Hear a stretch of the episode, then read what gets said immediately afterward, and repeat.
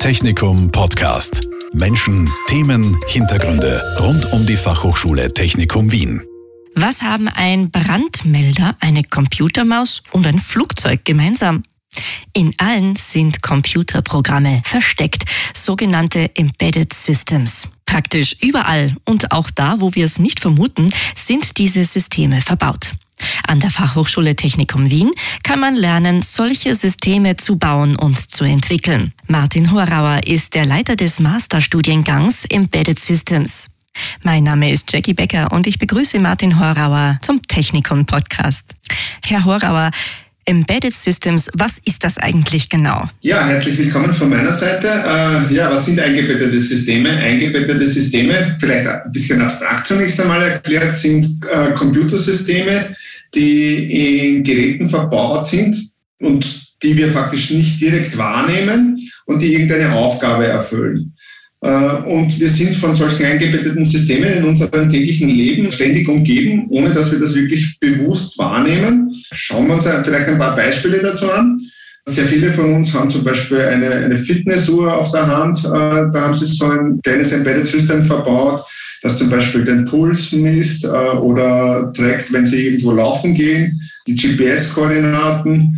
Wenn Sie in einem öffentlichen Gebäude sind, haben Sie wahrscheinlich irgendwelche Brandmelder verbaut. Äh, dort sind überall äh, kleine Embedded Systems verbaut, die einfach laufend detektieren und überwachen, ob es irgendwo Rauch aufsteigt und machen dann entsprechend an eine Zentrale eine Meldung über irgendein Bussystem. Das heißt, die sind dann vernetzt miteinander um einfach dann eventuell in größeren öffentlichen Gebäuden automatisch die Feuerwehr zu rufen.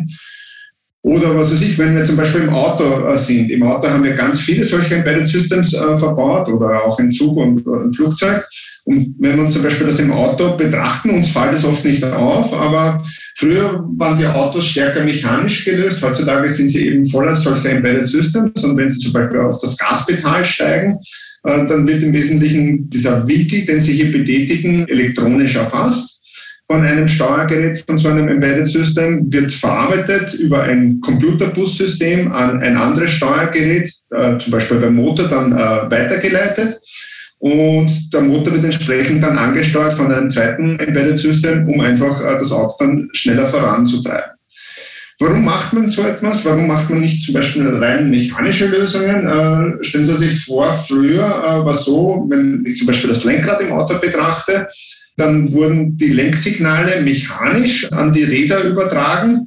Und das ist natürlich relativ aufwendig. Das war ein, ein relativ großes äh, mechanisches Teil, das da vom Fahrer ist. Hat aber dann den Nachteil, äh, Sie müssen sich das vorstellen, wenn Sie zum Beispiel einen Unfall haben, dann ist das wie eine Art Speer, der vor den Fahrer gespannt ist und weil das faktisch diese Starrachse war. Und jedes Mal, wenn es zu einem Unfall gekommen ist, hat man versucht, mit allen möglichen Tricks äh, diese, diese, diesen Speer faktisch vom Fahrer wegzuziehen, äh, damit faktisch der nicht tödlich verunglückt. Heutzutage macht man das äh, so, dass da keine mechanische Starrachse äh, mehr vor diesem Lenkrad sitzt, sondern dass das wie bei einem Computerspiel, äh, wie man es so kennt von irgendwelchen 3D-Kartspielen, äh, einfach ein, ein Lenkrad bewegt wird, äh, wo keine Starrachse mehr dahinter ist und dies, diese Drehbewegung wird genauso, äh, der Winkel wird elektronisch überfasst, erfasst von einem Computersystem, wird genauso über ein Bussystem weiter übertragen und an die einzelnen Räder weitergeleitet und an deren Stellen faktisch äh, wird dann entsprechend diese Lenkung vorgenommen. Das heißt, wir haben hier sehr viel Elektronik äh, in einem Auto verbaut. Konkret, wenn ich so ein typisches Auto hernehme, haben wir an die 50 bis 100 Steuergeräte dort verbaut, die für uns unsichtbar faktisch das Ganze irgendwie wahrnehmen. Ja, aber das gibt es nicht, natürlich nicht nur im Auto, sondern auch im Flugzeug. Dort sind dann unscheinbare Dinge wie zum Beispiel die Klimaanlage oder die Kabinendruckanlage eigentlich äh, lebenserhaltend, lebensnotwendig, weil wenn wir denken, wir fliegen so in 10.000, 12.000 Meter Höhe, dann wissen Sie vielleicht von extremen Bergsteigern, die brauchen eine, eine Sauerstoffflasche, um auf einen Mount Everest hinaufzukommen. Wenn wir aber als normale Otto-Normalverbraucher in 10.000 bis 12.000 Meter Höhe unterwegs sind, würden wir innerhalb von ein paar Minuten aufgrund von Sauerstoffmangel einfach sofort sterben. Und das Embedded System und die Kabinendruckanlage überwacht das Ganze und sorgt dafür faktisch, dass wir einen konstanten Druck haben, dass wir uns dort wohlfühlen.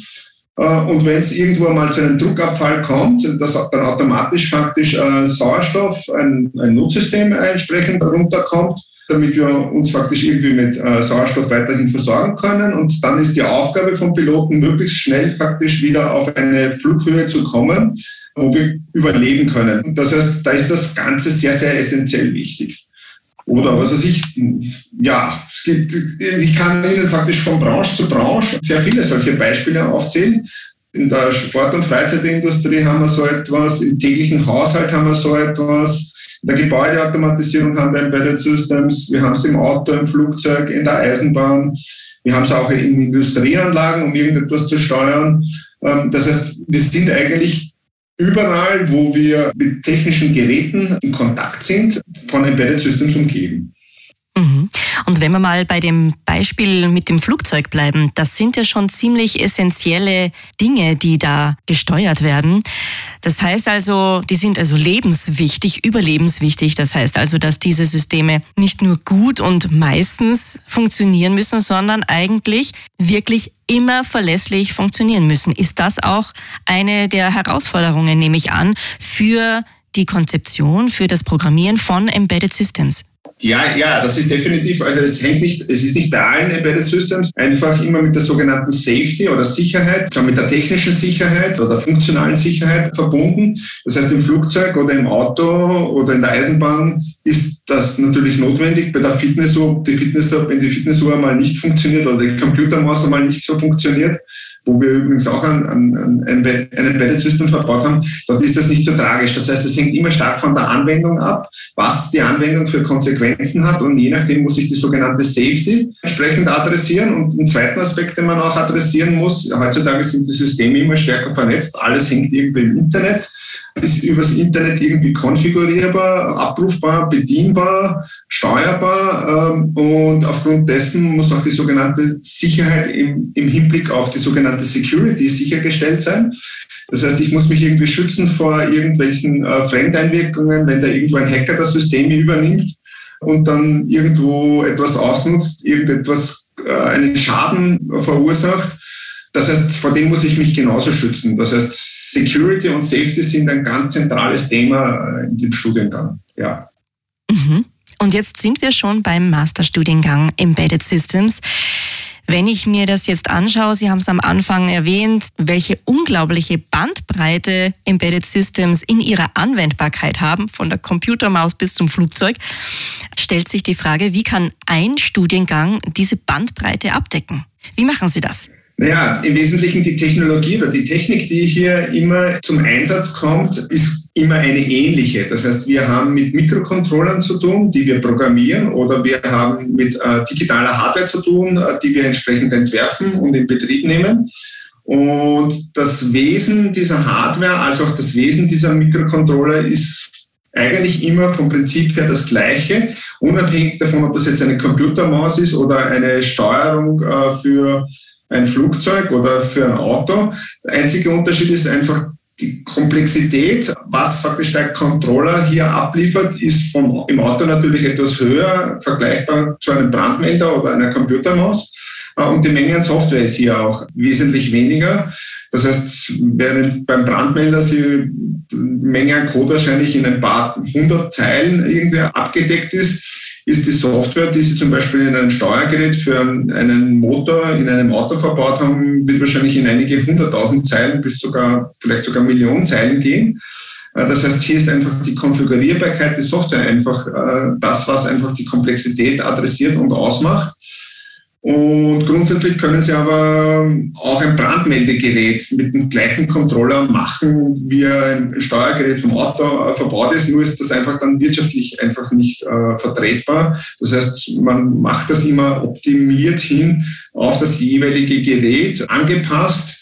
Aber die Prinzipien sind eigentlich immer die gleichen. Das heißt, ein, ein Student, der einen Embedded Systems entwickeln muss, muss gut über den digitalen Hardwareentwurf Bescheid wissen. Das heißt, er muss wissen, wie ich digitale Elektronik entwerfe und er muss gut und sehr solide programmieren können. Das ist ungefähr so, wie wenn Sie zum Beispiel sich vorstellen, Sie lernen eine Fremdsprache, zum Beispiel Französisch, wenn Sie faktisch ein Embedded Systems jetzt entwerfen wollen und programmieren wollen, dann lernen Sie auch eine Programmiersprache, typischerweise eine hardware-nahe Programmiersprache wie die Programmiersprache C oder C++. Und die müssen Sie aber dann recht gut beherrschen und der müssen Sie wirklich fluent sein.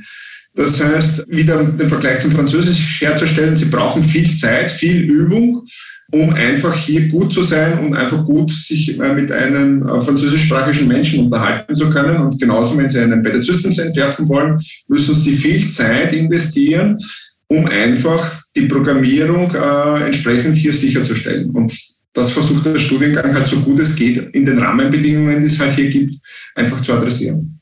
Mhm. Wie sieht denn dieser Studiengang genau aus? Wie sieht der Lehrplan aus? Was erwartet die Studierenden, wenn sie sich hier einschreiben? Ja, also wenn Sie Embedded Systems als Masterstudiengang studieren wollen, sollten Sie eine solide, gute Ausbildung aus einem Bachelorprogramm typischerweise schon mitnehmen.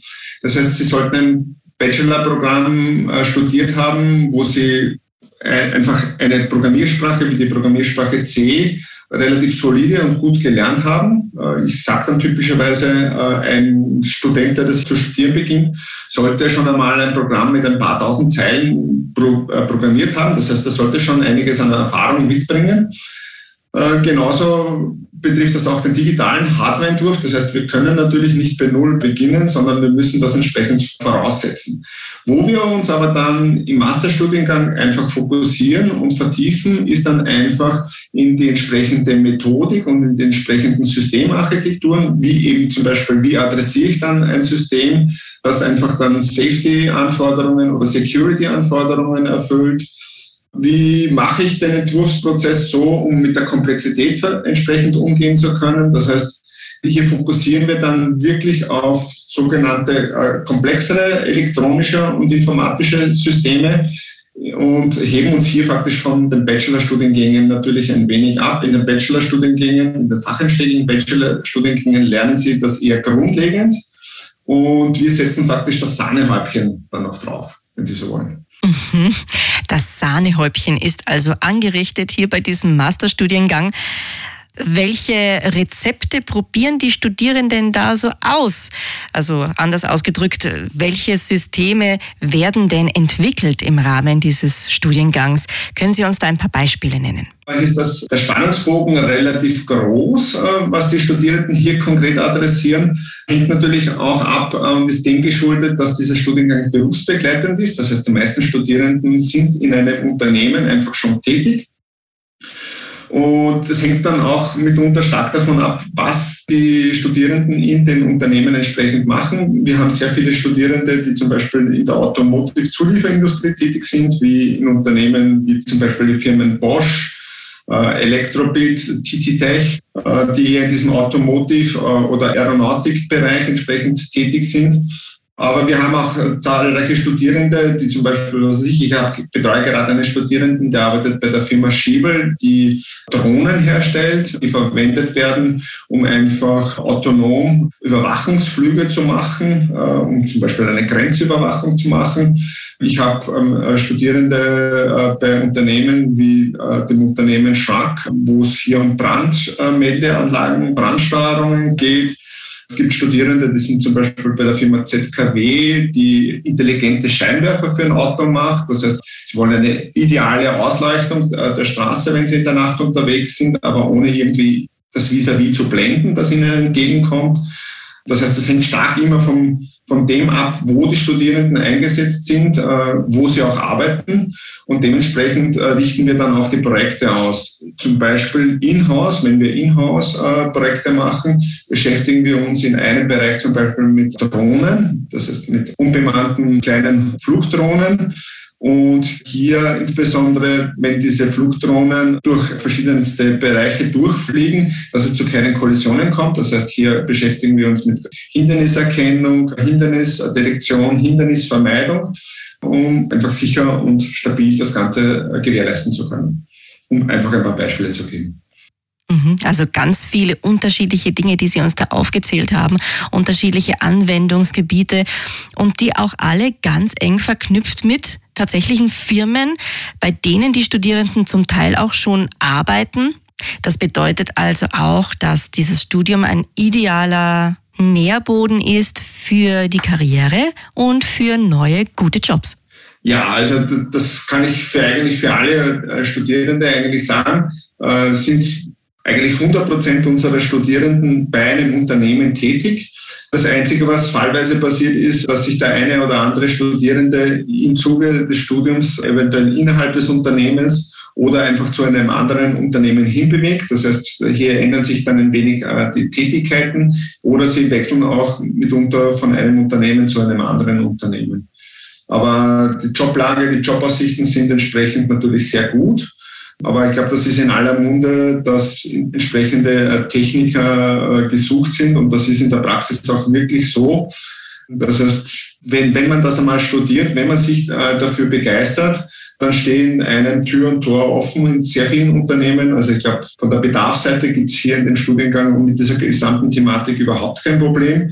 Das Einzige, man muss sich natürlich, wenn man sich auf dieses Studium einlässt, auch ein, ein gewisses Commitment mitbringen weil gewisse technische Dinge lernt man einfach nicht in Nullzeit. Das heißt, man muss sich sagen, wenn ich mich aufmache und ich möchte Embedded System Technologie lernen, brauche ich viel Zeit, brauche ich viel Erfahrung und das muss man natürlich auch investieren. Aber ich denke mal, wenn man das investiert, äh, kann jeder eigentlich in dieses Themenfeld gut hineinwachsen und verschiedenste Projekte unterschiedlichster Natur einfach auch realisieren und umsetzen. Warum sage ich das? Äh, da denke ich einfach immer wieder auch ein klein wenig an mich selbst. Ähm, ich habe, äh, bevor ich studiert habe, äh, ein neusprachliches Gymnasium gemacht, war ein bisschen Richtung Dolmetschertätigkeit unterwegs, bin aber dann auf die Technik abgebogen und muss sagen, ich habe mir am Anfang im Studium etwas schwer getan. Aber wenn man genügend Zeit investiert, kommt man im Nachhinein drauf, dass eigentlich nichts wirklich kompliziert und schwierig ist äh, sondern man bricht das immer auf kleine, einfache Probleme runter, die man dann relativ simpel und einfach lösen kann. Und wenn man das einmal verstanden hat, dann erscheint einem nichts mehr wirklich äh, kompliziert. Das heißt, wenn Sie, was weiß ich, wie ich es bereits einmal gemacht habe, ein Satellitenmodem, Satellitenmodem äh, entwickeln und bauen, das von, äh, von der Erde zum Satellit hinauf äh, Signale schickt. Typischerweise empfangen wir eher die Signale. Das heißt, wenn Sie das in einer anderen Richtung machen, dann ist selbst so etwas, das auf den ersten Blick recht kompliziert erscheint, durchwegs machbar. Äh, und bedarf aber fallweise und in dem Fall halt relativ viele Iterationen, bis das Ganze auch das erste Mal wirklich funktioniert. Ich glaube, in diesem konkreten Fall haben wir eine 20 Iterationen benötigt, bis das Ganze mal funktioniert hat. Das heißt, dann muss man auch den langen Atem mitnehmen äh, und mitbringen, äh, wenn man sich auf so etwas einlässt. Mhm. Ein langer Atem, Fleiß und genügend Zeit. Wenn man das also investiert, sagen Sie, dann lohnt es sich. Definitiv. Und äh, eines muss ich auf alle Fälle sagen, äh, ich bin jetzt schon sehr viele Jahre in, der Branche und in diesem Tätigkeitsfeld tätig. Es ist immer wieder das spannende, sehr interessante Themen. Man lernt nie aus. Es gibt immer etwas Neues, immer neue Herausforderungen. Und ich muss sagen, im Nachhinein gesehen, ich würde dieses Tätigkeitsfeld immer wieder wählen, aus natürlich meiner persönlichen Sichtweise aber einfach aufgrund der spannenden Dinge, die es hier äh, zu entwickeln und zu bauen gibt, immer wieder toll, wenn man mit einem neuen Projekt, mit einer neuen Idee mal startet. Es wird einem nie fad. Das Studium, das nie fad wird.